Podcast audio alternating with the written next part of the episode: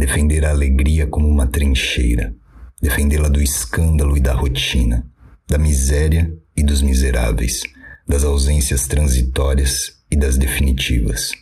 Defender a alegria por princípio, defendê-la do pasmo e dos pesadelos, assim dos neutrais e dos neutrões, das infâmias doces e dos graves diagnósticos. Defender a alegria como bandeira, defendê-la do raio e da melancolia, dos ingênuos e também dos canalhas, da retórica e das paradas cardíacas, das endemias e das academias, defender a alegria como um destino, defendê-la do fogo e dos bombeiros, dos suicidas e homicidas, do descanso e do cansaço, e da obrigação de estar alegre.